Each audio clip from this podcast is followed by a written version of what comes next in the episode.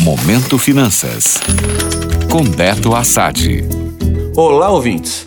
Beto Assad aqui com vocês e hoje vamos falar sobre um assunto que todo trabalhador está interessado: a distribuição de lucro do FGTS.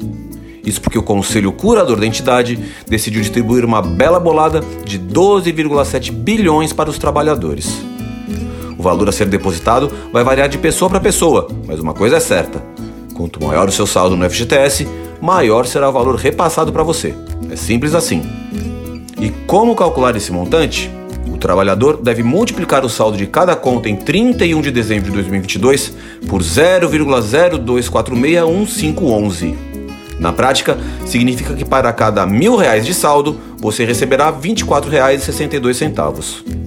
Outra boa notícia é que essa distribuição não é exclusiva para as contas ativas.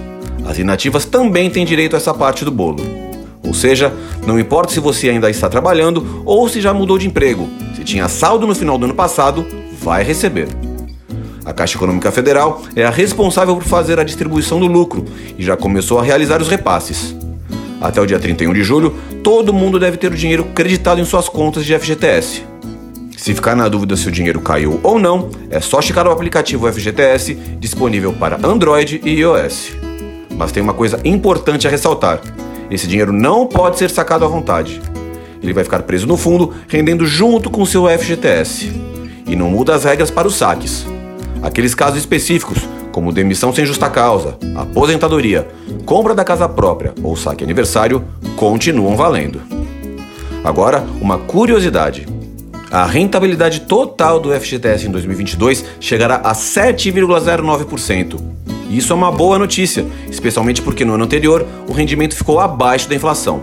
Ou seja, esse dinheirinho extra vem em boa hora.